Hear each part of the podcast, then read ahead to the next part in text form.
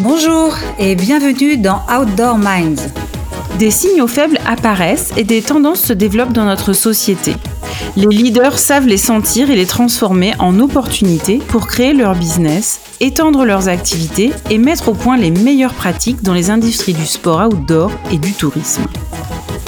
Dans cette série d'entretiens, nous voulons partager les parcours, les expériences et les visions des plus grands esprits qui font l'outdoor d'aujourd'hui et de demain. C'est la rencontre d'Armel Solélac, spécialiste de prospective et de stratégie de marque, et d'Ariane Favier, experte du capital immatériel des entreprises et en particulier des marques, qui a donné naissance à ce podcast. Pour cette deuxième saison, à l'aide de nos invités, nous voulons pousser un peu plus loin la découverte de chaque pilier de la plateforme de marque et certains métiers liés au marketing et à la communication des marques de sport outdoor et des destinations touristiques. Il y aura aussi quelques surprises pour être au plus près de l'actualité. Allez, c'est parti pour une nouvelle rencontre inspirante. Aujourd'hui, nous allons parler de ciblage client. Pour illustrer ce sujet, nous avons le plaisir d'accueillir Laurie Benoît-Gonin, chargée de marketing et communication pour la société d'exploitation des remontées mécaniques et du domaine skiable de Rizoul. Bonjour Laurie. Bonjour, merci de m'accueillir. Alors pour faire short and sweet, Armel, est-ce que tu peux nous parler de ciblage client, s'il te plaît? Avec plaisir, Ariane. Alors, une cible en marketing, c'est un ensemble d'acheteurs ou d'acteurs potentiels que l'on cherche à conquérir et ou éventuellement à fidéliser par des actions de mise en marché. Quand on fait bien les choses, cet ensemble d'acheteurs et de prospects a fait en amont l'objet d'une politique de ciblage qui fait appel à une segmentation. Ainsi, on détermine là ou les catégories de consommateurs auxquels un produit, un service, éventuellement une destination touristique est destiné. C'est sur cette ou ces cibles que la marque va concentrer ses efforts de communication et de commercialisation afin d'éviter de faire des dépenses marketing inutiles. Identifier votre ou vos clientèles cibles doit donc être l'une de vos préoccupations majeures lorsque vous souhaitez mettre en marché un produit, un service ou un territoire. En effet, l'acte d'achat d'un consommateur repose sur la réponse à un besoin ou la résolution d'un problème. Ainsi, si vous pensez que vos produits, vos services ou votre territoire s'adressent à tout le monde, eh bien, vous vous trompez. Et j'ai souvent l'habitude d'entendre des directeurs d'office de tourisme me dire avec tout enthousiasme, nous, nos clients, c'est les familles. Sauf que une famille monoparentale, comme un père célibataire avec son enfant de 4 ans, n'a absolument pas les mêmes besoins et attentes qu'une famille recomposée avec deux adultes et cinq enfants allant de 6 à 14 ans, par exemple. Or, dans les deux cas, ce sont des familles. Il faut donc être très précis dans son ciblage. Alors, cibler vos clientèles, eh bien, ça vous permet d'éviter de vous focaliser sur des segments à faible potentiel de rentabilité ou d'engager des campagnes publicitaires ou d'emailing qui viseraient à côté. Il faut donc viser deux objectifs, séduire et fidéliser votre clientèle cible pour assurer la pérennité de votre activité. Merci pour euh, cette euh, explication de ciblage avec de belles métaphores, Armel. Laurie, nous sommes ravis de t'accueillir. Est-ce que tu peux nous présenter euh, ben, ton parcours, ton parcours professionnel, académique, jusqu'à aujourd'hui? Oui, bien sûr. Alors, euh, ben, j'ai fait mes études euh, dans une école de commerce, euh, comme beaucoup de personnes, avec un fort accent sur l'international. J'étais à, Lyon, à l'INSEC. Et suite à ces études, j'ai intégré le cluster montagne. Donc, le cluster montagne, c'est le réseau des acteurs de l'aménagement de la montagne, une association qui regroupe des grandes et des petites entreprises, que ce soit des aménageurs comme comme Poma ou MND Group ou des bureaux d'études euh, ou des agences de conseil. Et, euh, donc voilà, donc pendant cinq ans, j'ai été euh, au cluster montagne. J'ai fait, je m'étais en charge en fait de la partie événementielle, donc d'accompagner les entreprises sur des salons à l'international. Donc l'objectif en fait, c'était d'aller conquérir des marchés en équipe de France au lieu que les entreprises y aillent chacune de leur côté et euh, d'être présent sur ces événements avec les couleurs euh, du bleu blanc rouge et euh, évidemment de promouvoir cette belle expertise française de la montagne. Donc pour moi ça a été une expérience très enrichissante parce que ça m'a permis voilà de bah, d'apprendre à connaître ce marché de la montagne, pas seulement en France, mais aussi à l'international, et puis aussi euh, à travers donc euh, toutes ces entreprises qui sont finalement les, les fournisseurs euh, des stations de ski. Donc j'ai pu comme ça voyager dans, dans, pas mal de, de destinations plutôt sympas et, et apprendre voilà, enfin vraiment beaucoup de choses sur sur ce marché-là, de voir que finalement les fonctionnements sont quand même très différents d'un pays à l'autre quand je vois par exemple la Chine, ça y est, qui va avoir ses, Jeux olympiques euh, qui vont démarrer cet hiver. Moi, c'était mes, premiers événements avec le cluster quand les entreprises justement euh, allaient conquérir ce marché-là. Et donc, euh, suite à ces, enfin, malgré, je dirais, ces cinq années au cluster et de voyage, j'avais quand même une, grande envie quand même de toujours parcourir un petit peu la planète. Et donc, j'ai pris une année sabbatique et j'ai fait un an au Canada où j'ai réalisé donc euh, six mois à Whistler et ensuite euh, six mois à, Vancouver. Plutôt l'inverse en fait, six mois à Vancouver et ensuite euh, six mois à Whistler. Et euh, avec un objectif principal, ben voilà, découverte, de voyage, mais aussi ben, d'expérimenter la vie à l'étranger, voir d'autres modes de vie, d'autres fonctionnements, d'autres d'autres d'autres lois, on va dire. Et, euh, et je, suis, je suis restée un an là-bas. C'était une super belle expérience. Euh, j'ai eu l'occasion notamment de travailler euh, euh pour, pour des grands noms du ski français, notamment Vale Resort.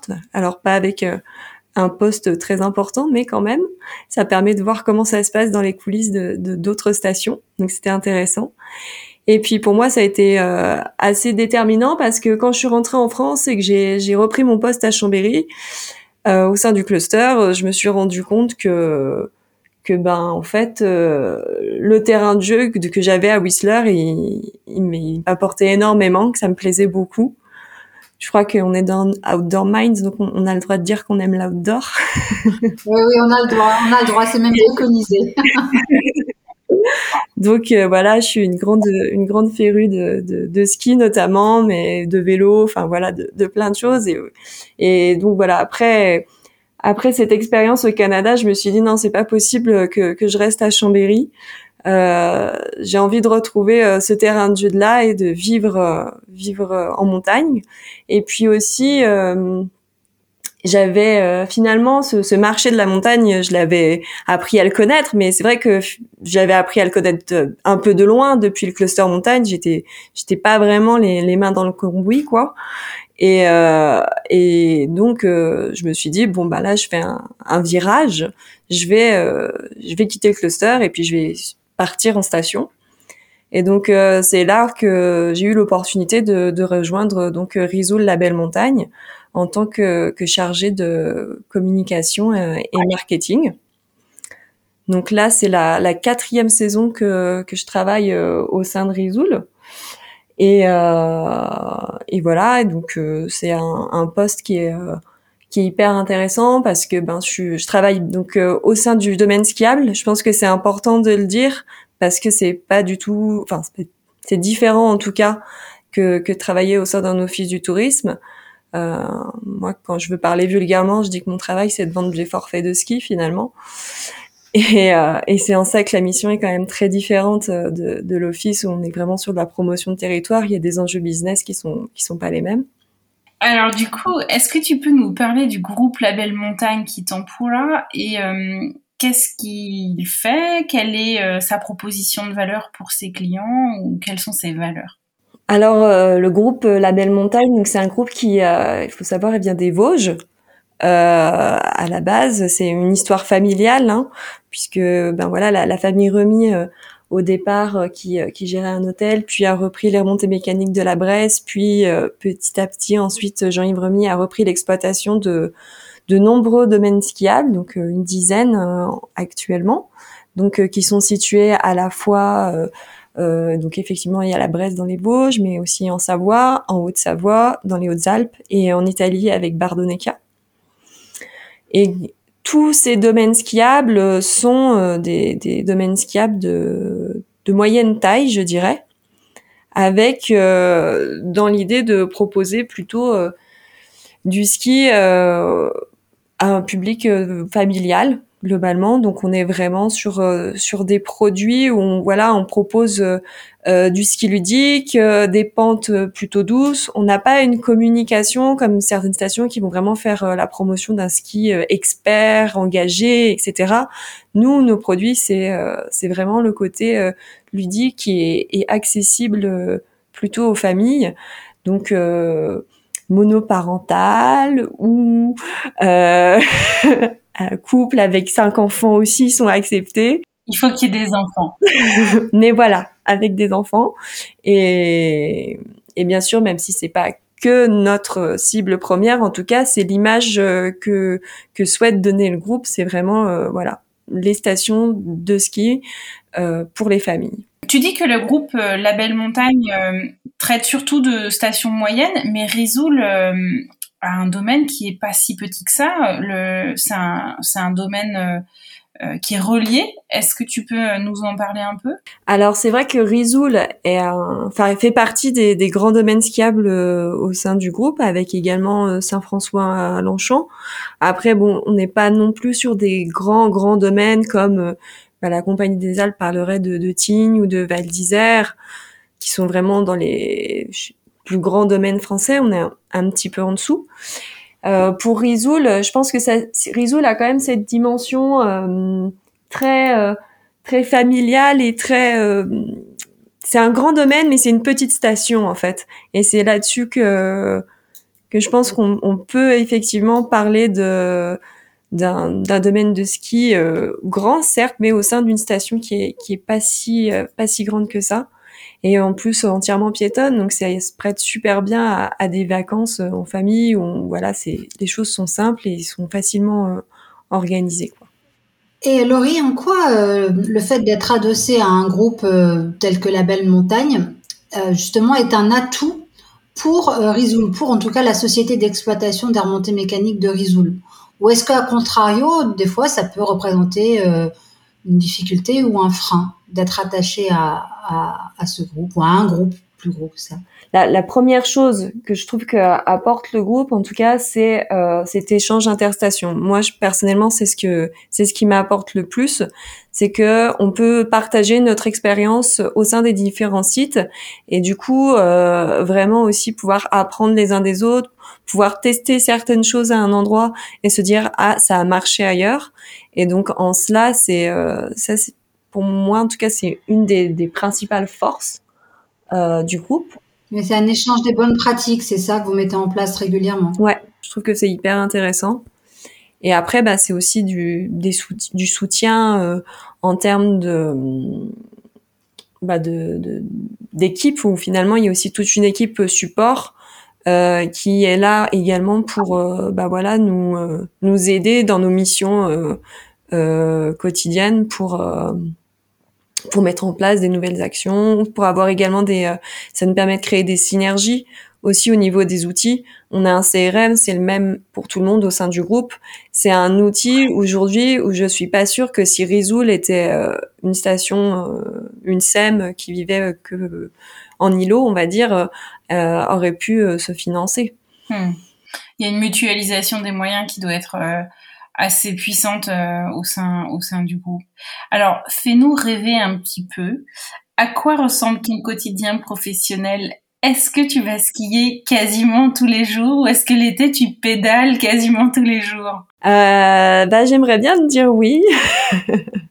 je, je m'oblige à aller au moins une fois par semaine sur les pistes, clairement. Et c'est vrai que hum, je pense qu'autant un community manager euh, pourrait effectivement être tous les jours euh, sur les pistes pour euh, pour filmer, faire des photos, etc. Et ça, c'est vraiment leur job. Moi, mon job à moi, il est un peu plus large que ça. Et, et comme je m'occupe également, ben voilà, de à la fois, certes, il y a les réseaux sociaux, mais il y a aussi, bah voilà, toute la partie euh, analyse des ventes, euh, élaboration du plan de communication, mise en œuvre. Finalement, il y a quand même beaucoup, beaucoup de choses qui doivent se passer au bureau. Et, euh, et je n'ai pas toujours l'occasion, ou en tout cas le temps. Les occasions, je pense que je pourrais les trouver, mais c'est plutôt le temps qui manquerait euh, pour euh, pour vraiment aller skier tous les jours. Mais je pense que déjà une fois par semaine, je suis chanceuse de pouvoir dire que je suis un peu payée pour faire du ski.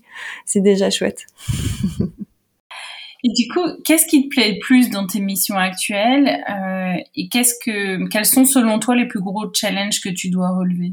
Euh, dans mes missions actuelles, je dirais que, enfin, à l'heure d'aujourd'hui, ce qui m'intéresse euh, le plus, c'est vraiment la partie euh, analyse marketing, donc de voir finalement euh, quels produits fonctionnent, qu'est-ce qui fonctionne moins bien, analyser les ventes, voir où est-ce que on doit plutôt rajouter nos efforts pour soit atteindre un objectif, soit plutôt euh, aller chercher euh, un nouveau marché. En tout cas, euh, voilà, c'est plutôt cette partie analyse, je dirais, que je trouve intéressante. Est-ce que tu aurais un, souvenir ou une anecdote sur une situation incroyable depuis que, que tu as vécu depuis que tu es à ce poste? Au tout début, où je suis arrivée à Risoul, j'ai été très agréablement surprise par, par des clients, en fait, euh, ils étaient venus en séjour et ils avaient été tirés au sort pour participer à une opération qu'on appelle Monde dans Madameuse. Donc euh, c'est un peu le, le graal euh, des, euh, des, touristes qui viennent en séjour chez nous, je pense, mais aussi dans d'autres stations, où en fait, bah voilà, ils ont l'opportunité de partir deux heures le soir avec l'un de nos dameurs pour découvrir le, le, domaine skiable de nuit et découvrir les coulisses. Et donc ces clients-là avaient fait cette expérience et ils avaient été tellement ravis de, de partager ce moment-là avec euh, notre équipe que euh, suite à cela, ils étaient repartis et ils avaient envoyé une carte postale euh, pour nous remercier simplement de, de ce moment-là. Et j'avais trouvé ça tellement à la fois gentil, improbable, enfin génial en fait, que, que j'en garde vraiment un, un, très bon souvenir. Et je me suis dit, c'est vrai que ces, ces opérations, on invite euh, les clients dans les coulisses des pistes, c'est c'est des moments euh, finalement qui, je pense, sont, sont uniques, à la fois même pour nos équipes, parce que c'est quand même des moments agréables d'échange, et puis pour les clients, ils repartent vraiment avec un, un sourire, un souvenir, pardon, et peut-être un sourire aussi, euh, indélébile de, de ces moments-là. Et donc c'est chouette de, de voir ça. Effectivement, ça donne euh, beaucoup de sens à ce qu'on fait. Et euh, si tu regardes ton parcours dans son ensemble, euh, quelle a été selon toi ta plus grosse erreur et qu'est-ce que tu en retiens? Une des erreurs, je pense que j'ai faites, en tout cas quand, quand je suis arrivée à Risoul, c'est que je suis arrivée en fait en tout début de, de saison. Et, et je pense j'avais vraiment l'envie de, de, mettre en place plein de choses euh, dès mon arrivée. Et ça, c'est quelque chose qu'avec le, recul maintenant que j'ai d'avoir plusieurs saisons, je me rends compte que toutes les actions qu'on souhaite mettre en place, ça demande quand même beaucoup de temps, de prendre du recul, de l'analyse, etc. Et aussi, euh, bah voilà, d'échanger avec les différents acteurs, parce que comme vous le savez, dans une station, il y a le domaine skiable, mais pour beaucoup de choses, on a besoin de travailler ensemble avec euh, l'Office du tourisme, euh, surtout sur les sujets ben voilà, de, de communication, d'événementiel, ce genre de choses. Et, et donc, euh, ouais, je pense que pour moi, en tout cas, ça a été quelque chose que je me suis rendu compte après coup. Finalement, voilà, j'avais vraiment l'envie de tout de suite mettre plein de choses en place. Et ça, c'est des choses, il faut, faut avoir, faut prendre le temps et, et, de la, et avoir de la patience parce que vaut mieux en tout cas euh, préparer les choses en amont. Quoi. Pendant la saison, c'est un temps tellement important qu'on n'a pas le temps de mettre des choses en place. Il faut que tout soit prêt avant. Il y a le temps court euh, de la saison et le temps long euh, de l'avant et l'après, en tout cas des préparations. C'est ça. Et justement, à contrario, est-ce que quelles sont depuis depuis que tu travailles, quelles ont été tes, tes plus grandes fiertés, tes plus grandes satisfactions ou accomplissements même? euh, je pense c'est plutôt au, sein du cluster montagne où j'ai eu des, moments de, bah, de fierté puis de reconnaissance. Je pense que ça va un, peu de, de pair. bon, je pense à, à, des salons notamment interalpins où il y avait vraiment beaucoup beaucoup d'entreprises qui avaient qui avaient qui étaient venues, qui avaient participé et où le salon c'était vraiment bien passé. Et où, voilà, j'ai eu un, un moment de de fierté quand bah voilà, comme c'était un de mes derniers salons en même temps. Euh, et que on, m'a un peu mise sur le devant de la scène pour me remercier. Je pense que ça c'était un, un, moment fort où je me suis rendu compte que bah voilà le, le travail que j'avais euh, euh, fait pendant ces années-là au cluster, il, a été, il avait été euh, apprécié. Tu as été euh, justement sur un poste aussi bien au cluster, mais maintenant à Risoul, qui t'a, enfin ces deux postes, ils t'ont permis d'observer notre industrie qui a beaucoup évolué ces dix dernières années. selon toi, quelles sont les évolutions qui t'ont le plus marqué? Alors, je pense que les attentes des clients, elles ont beaucoup changé. Euh, on est vraiment maintenant toutes les stations et la belle montagne, Risoud y compris, on sait qu'on n'est plus sur euh, du tout ski et qu'il faut qu'il faut se, se réinventer, qu'il faut proposer euh, d'autres choses. Et, euh, et ça, c'est quelque chose sur lesquels les stations, elles ont déjà beaucoup travaillé. Hein. C'est clair, il faut continuer à le faire. Mais euh, je pense que ça fait partie des, des, des, grandes évolutions de, de, cette, de cette décennie. En tout cas, on parle du ski, mais on parle plus que du ski et on sait qu'il faut amener d'autres expériences pour faire rêver la clientèle. Et euh, une, autre évolution qui euh, est très importante dans mon métier, c'est évidemment bah, le digital. Parce que, euh, comme tu l'as dit en, introduction, Armel, le, digital, ça a révolutionné le ciblage et aujourd'hui, euh, c'est vrai qu'on fait, euh, enfin moi en tout cas, je fais quasiment que du euh, que du marketing digital. tout ce qu'on achète en, en, achat publicitaire, c'est pour une grande partie sur le digital parce que ça nous permet, nous marketeurs, de tout de tout savoir de, de, du résultat finalement de nos actions. Et c'est des outils formidables pour pour travailler. Et puis c'est également une autre manière de, de, communiquer avec les clients parce que ben quand on sait à qui on s'adresse, on peut moduler le message et on peut être aussi beaucoup plus impactant. Et ça c'est génial aussi quoi. Et à l'avenir, euh, comment tu vois justement euh, le futur de l'industrie de, l'industrie du tourisme? Ou alors, euh, qu'est-ce que tu aimerais qu'il devienne? Comment tu le verrais se dessiner? Ben, Je pense qu'il y a un enjeu fort euh, qui, qui, se dessine pour l'industrie du tourisme et pour toutes les industries euh, de manière générale. Euh, je pense que c'est le, le, développement durable.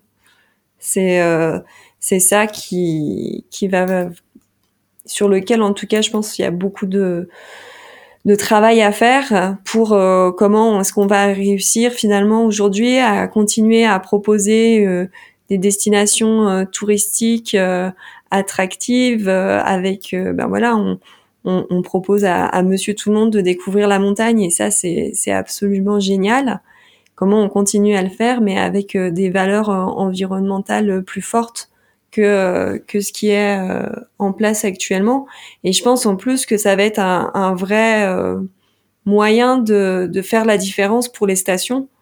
Euh, je pense que ma génération et peut-être encore plus euh, les générations euh, à venir, elles vont euh, commencer à, choisir où elles vont en fonction aussi du de la de l'engagement des destinations.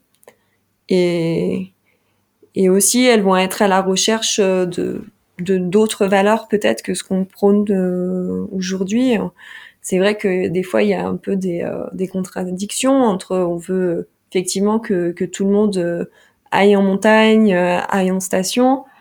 En même temps, il y a aussi, je pense, pour d'autres, une recherche plus d'authenticité, de nature. Donc, il va falloir trouver où mettre le curseur. Et je pense que c'est vraiment un, un réglage à faire qui est très fin et qui va pas être forcément évident à faire, mais qu'il va falloir faire. Et après, à chacune, chacune des destinations aussi, peut-être, à positionner le curseur en fonction de ses valeurs et, euh, et de ce qu'elle souhaite apporter à sa clientèle. Merci beaucoup Laurie Benoît Gonin d'avoir été notre invitée. Voici les trois points clés à retenir de cet épisode. Le premier, c'est que les attentes des clients ont beaucoup changé ces dernières années. Le tout ski s'est fini, place désormais aux multi-activités en montagne, même en hiver. Le deuxième point, c'est que la digitalisation a révolutionné le travail des marketeurs, en particulier en matière de ciblage client et de création de messages impactants. Et enfin, le troisième point, c'est que le principal enjeu pour le secteur du tourisme, mais pas que, dans les prochaines années porte sur le développement durable. C'est un véritable facteur concurrentiel et de différenciation pour la clientèle en montagne. Merci à tous d'avoir écouté cet épisode d'Outdoor Minds. Si ça vous a plu et que vous voulez découvrir de nouveaux leaders dans le tourisme et les sports outdoor, nous vous invitons à nous retrouver dimanche prochain où nous accueillerons une nouvelle invitée prestigieuse. Pour nous soutenir, vous pouvez mettre 5 étoiles, un commentaire et vous abonner sur votre plateforme de diffusion de podcast favorite.